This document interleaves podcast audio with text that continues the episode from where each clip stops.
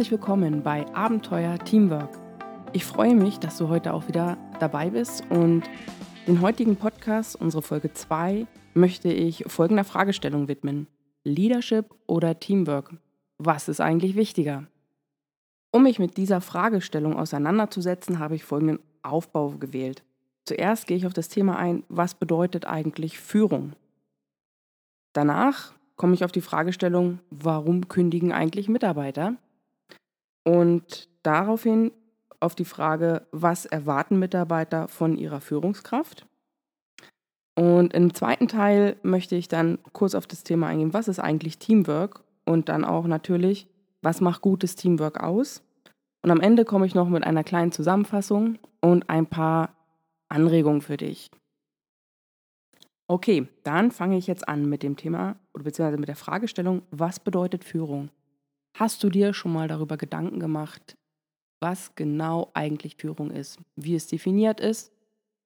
Ja, grundsätzlich habe ich festgestellt, als ich mich jetzt mit diesem Thema auseinandergesetzt habe, dass wohl jeder so ein bisschen seine eigene Vorstellung vom Thema Führung hat. In der Wissenschaft ist es nicht einheitlich definiert. Ich habe sogar einen Hinweis darauf gefunden, dass das Wort Führung eigentlich eher so aus der unternehmerischen Umgangssprache kommt und dann später in die Wissenschaft übernommen wurde und dementsprechend sich die Wissenschaft auch immer noch mit der Definition ein bisschen beschäftigt. Ich habe verschiedene Ansätze gefunden und ich möchte gerne eine kleine Ableitung machen. Und zwar, wenn ich von Führung spreche hier in diesem Podcast beziehungsweise in dieser Folge, rede ich nicht von Leitung, also von hierarchischer Macht. Ein Vorgesetzter, und ich möchte an der Stelle kurz darauf hinweisen, ich unterscheide gern zwischen einer Führungskraft und einer vorgesetzten Rolle, also im sprachlichen Gebrauch. Ähm, und eine Leitungsfunktion, sprich ein Vorgesetzter, das meine ich jetzt nicht unter Führung. Diese Person hat einfach aus seiner hierarchischen Position heraus Macht über andere Leute. Was ich mit Führung auch nicht meine, ist das grundsätzliche ähm, BWL-Hintergrund ähm, benannte äh, Management. Da geht es grundsätzlich oder hauptsächlich um ja, analytische Fähigkeiten ähm, oder Tätigkeiten wie Steuerung, Organisation, Strukturen aufbauen, Prozesse aufbauen, Ressourcenplanung, also halt alles das, was man analysieren kann, aufbauen, planen. Und dann gibt es noch einen Bereich, den bezeichne ich jetzt als Führung, und zwar sämtliche Verhaltensweisen, die eine Person ausübt, um andere Menschen zu beeinflussen, ein bestimmtes Ziel zu erreichen. Das ist für mich die Definition von Führung, eine sehr allgemeine Führung, denn ja, wie beeinflusse ich den Menschen? Da gibt es natürlich sehr verschiedene Wege, Strategien und Ansätze. Nur das möchte ich gerne als Basis nehmen. Und ich habe hierzu noch ein kleines Zitat gefunden von Jack Welch, der leider letztes Jahr verstorben ist. Jack Welch war von 1981 bis 2001 der CEO von General Electric und gilt als einer der erfolgreichsten Manager überhaupt. Um folgendes Zitat geht es. Before you are a leader, success is all about growing yourself. When you become a leader, success is all about growing others. Damit spielt er auf den Führungsstil des sogenannten Serving Leader an, der sich selber als ein Dienstleister für seine Mitarbeiter versteht. Im Gegensatz dazu gibt es zum Beispiel auch den Self-Serving Leader, der im Endeffekt andere Menschen oder seine Mitarbeiter beeinflussen möchte, um seine eigenen Ziele zu erreichen. Zurück zum Thema. Ähm, ja, das ist eine Definition von Führung. Ich hoffe, sie hilft, das Thema so ein bisschen einzuordnen.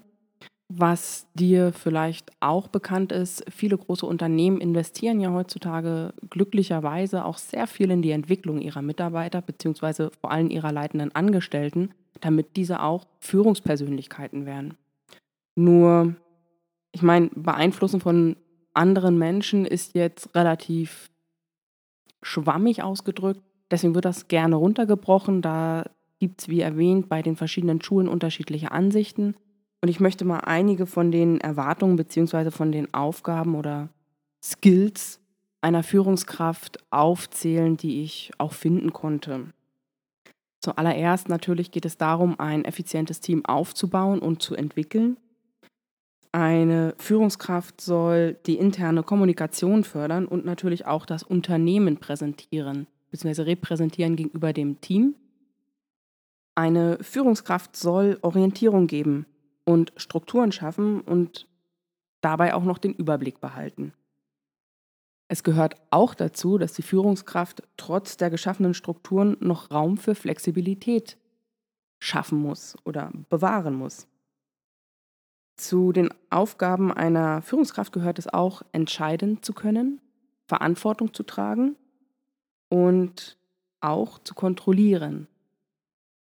Außerdem ist auch ein ganz wichtiger Punkt das Thema Selbstmanagement. Eine Führungskraft hat eine Vorbildfunktion Sie führt in allererster Linie sich selbst und durch dem, wie es selber agiert, reagiert, sich verhält, ist es ein Vorbild und beeinflusst andere Personen. Weiteres Thema, das auch sehr wichtig ist, eine Führungskraft, vor allen Dingen, wenn sie in Personalunion mit dem Vorgesetzten ist, muss eine Vision haben. Und es wird auch erwartet, dass eine Führungskraft ein sehr gutes Krisen- und Konfliktmanagement hat und natürlich auch in der Lage ist, fachlich zu führen. Hier nochmal eine kleine Randnotiz. Wenn du dir jetzt mal diese ganzen Aufgaben angehört hast, kommt hier vielleicht auch der Gedanke, das kann man jetzt schlecht in Personalunion als Vorgesetzter auch noch alles leisten, neben der disziplinarischen Führung. Richtig, denn heutzutage verlangt eigentlich niemand mehr, dass sämtliche Aufgaben von einer einzigen Person gestemmt werden müssen. Ganz im Gegenteil. Stell dir nur einfach, einfach mal vor, du bist eine Führungskraft und du hast in deinem Team einen absoluten Spezialisten, wenn es um Präsentation geht. Diese Person ist um Welten besser als du. Ganz ehrlich, die fachliche Führung, wenn es darum geht, die nächste Präsentation fürs Management zu machen, wird diese Person übernehmen. Alles andere wäre ja nicht optimal. Ich denke, gerade der Bereich fachliche Führung ist am leichtesten verständlich, wenn man sich vor Augen führen möchte, dass sämtliche Aufgaben der Führung nicht von einer Person wahrgenommen werden müssen und auch erst recht nicht nur von Vorgesetzten. Kommen wir nun zum zweiten Thema. Warum kündigen Mitarbeiter? Dazu gibt es unheimlich viele Meinungen und tatsächlich auch Studien. Die erste Meinung, die mir, beziehungsweise der erste Spruch, der mir dazu einfällt, ist eigentlich immer dieses, Mitarbeiter kommen wegen dem Job und gehen wegen dem Chef. Ähm, das mag in einer gewissen Art und Weise stimmen. Allerdings sind die Studien da nicht ganz so schwarz-weiß. Sie unterteilen das Thema, warum Mitarbeiter kündigen, etwas genauer. Ein Hauptgrund ist tatsächlich in den Studien, die ich gefunden habe, geringe Wertschätzung durch den Chef. Aber auch ein zu niedriges Einkommen beziehungsweise natürlich ein besseres Angebot von einem anderen Arbeitgeber wurde als ein wichtiger Grund genannt. Auch zu beachten ist, dass es fehlende Aufstiegschancen gibt, fehlende Karrieremöglichkeiten, fehlende Weiterbildung. Und Überlastung bzw. Unterlastung ist auch ein regelmäßig genannter Grund.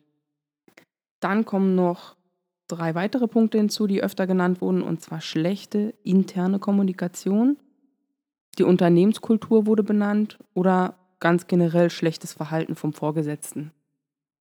Wobei man das vielleicht mit dem Thema geringe Wertschätzung durch Chef ähm, zusammenfassen könnte.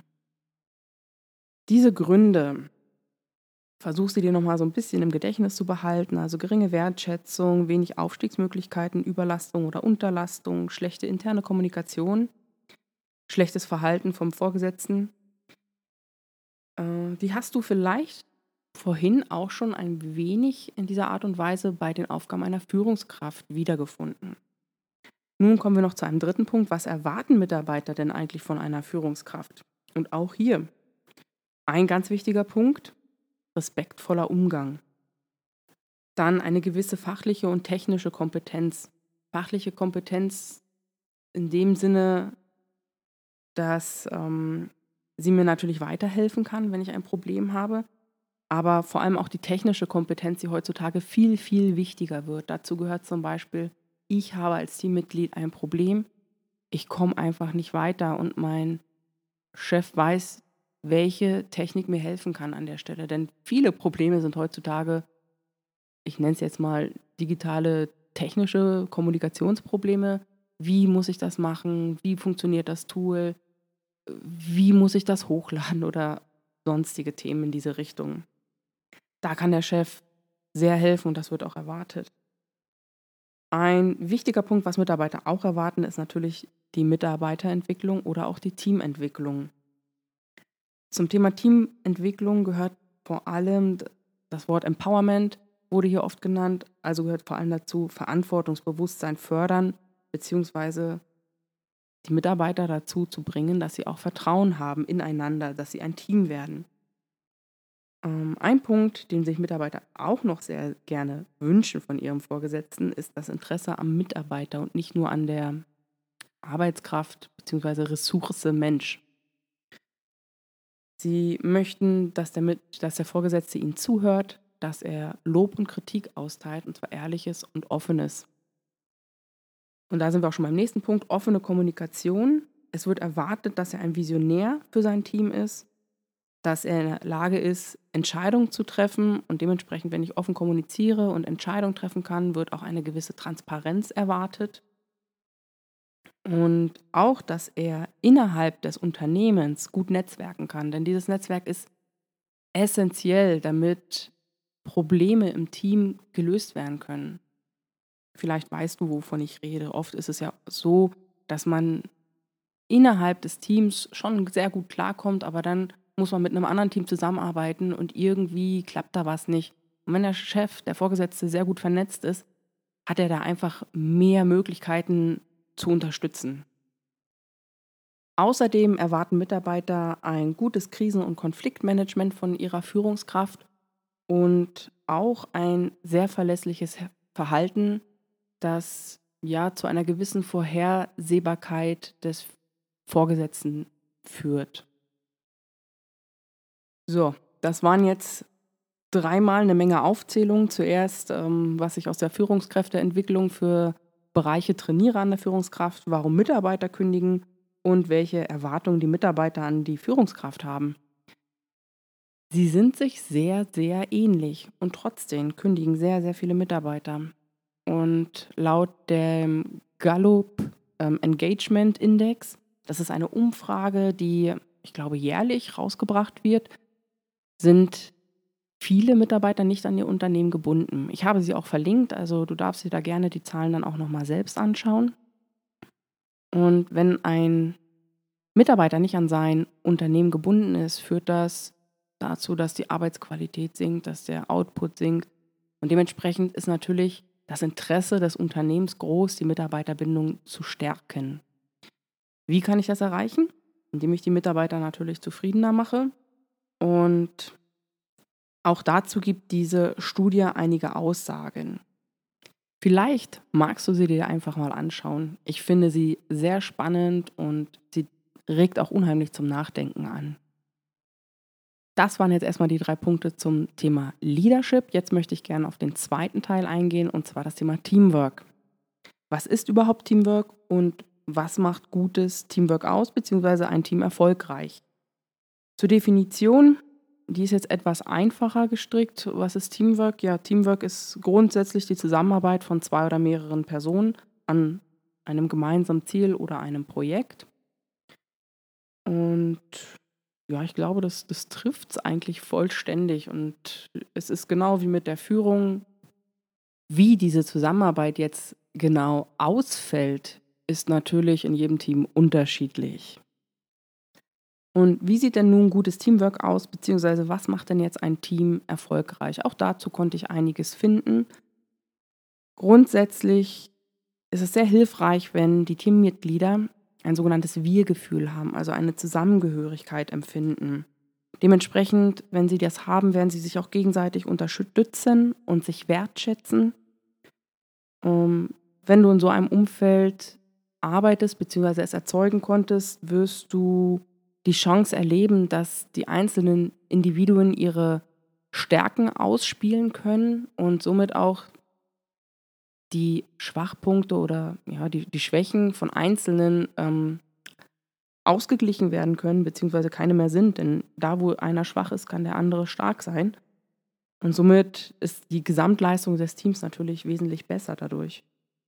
Durch diese Zusammenarbeit wirst du auch eine gemeinsame Problemlösungsmentalität finden.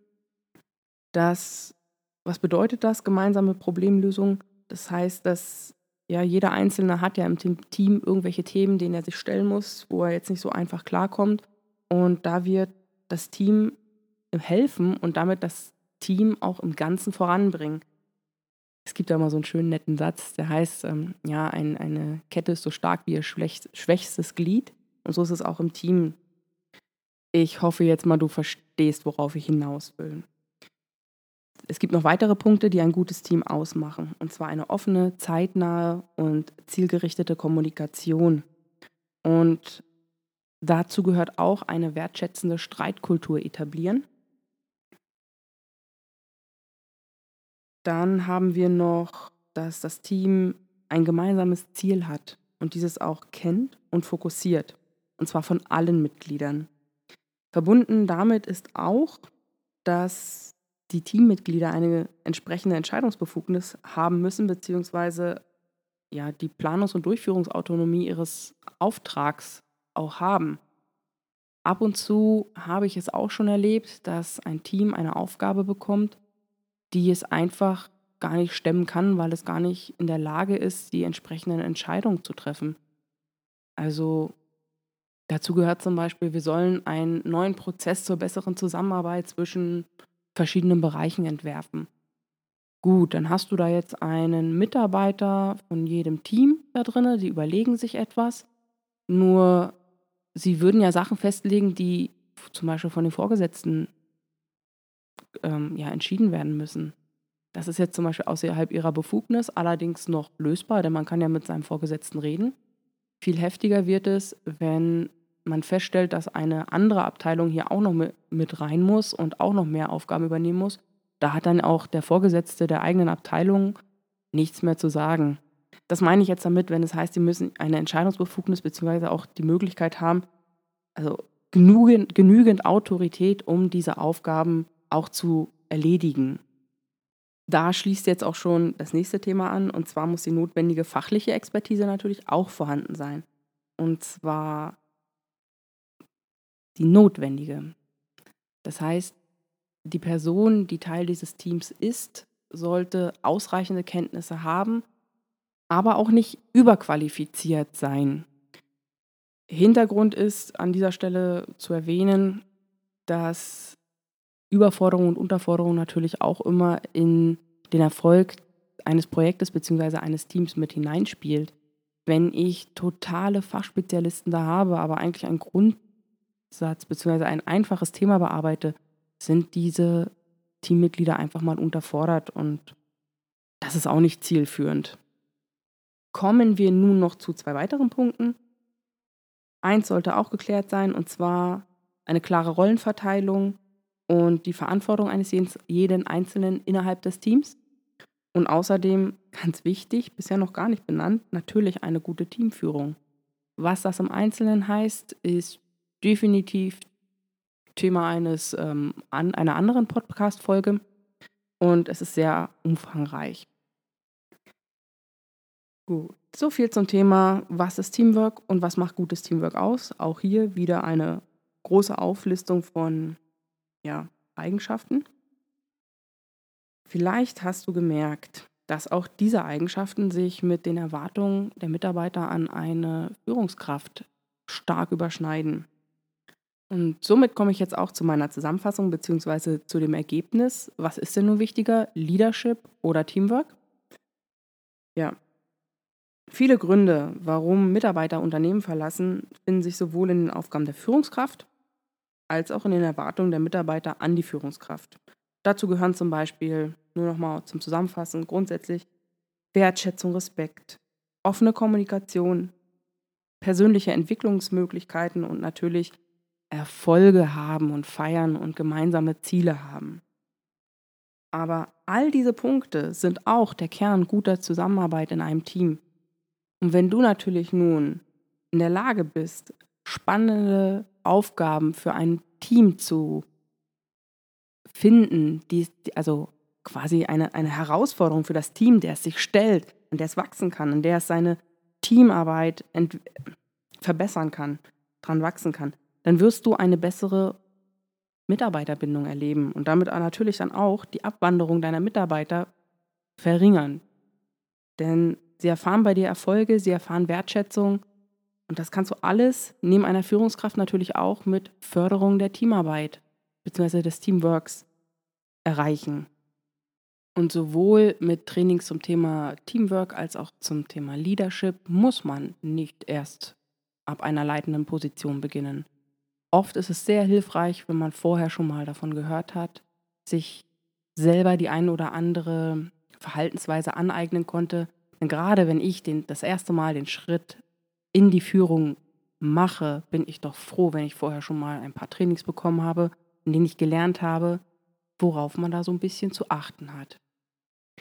So viel dazu. Ich habe außerdem noch ein paar kleine Impulse für dich. Zuerst ähm, geht es um das Thema, ist dein Vorgesetzter eigentlich eine gute Führungskraft für dich? Als Denkanregung möchte ich dir gerne folgende Fragen stellen. Wie oft spricht dein Vorgesetzter eigentlich von wir und wie oft spricht er von ich? Vor allem, wenn es um die Erreichung von Zielen geht. Und jetzt nochmal ganz speziell geht es um dich. Was hast du selbst als Mitarbeiter unter deiner Führungskraft eigentlich erreicht? Und wo hat dich dein Vorgesetzter gefordert? Wo hat er dich aus deiner Komfortzone herausgejagt? Und bist du dabei gewachsen? Und wie hat dein Vorgesetzter dich dabei eigentlich begleitet? Hat dir dieses Gefordertsein auch persönlich etwas gebracht? Hast du dich dadurch weiterentwickelt? Und hast du für die Leistung, die daraus entstanden ist, auch eine aufrichtige Anerkennung erhalten? Noch ein paar weitere Fragen zum Thema, ist dein Vorgesetzter eine gute Führungskraft, über die du nachdenken könntest? Was genau erwartest du eigentlich von deiner Führungskraft? Schreib dir doch einfach mal fünf Punkte raus, besser natürlich noch zehn oder einfach mehr.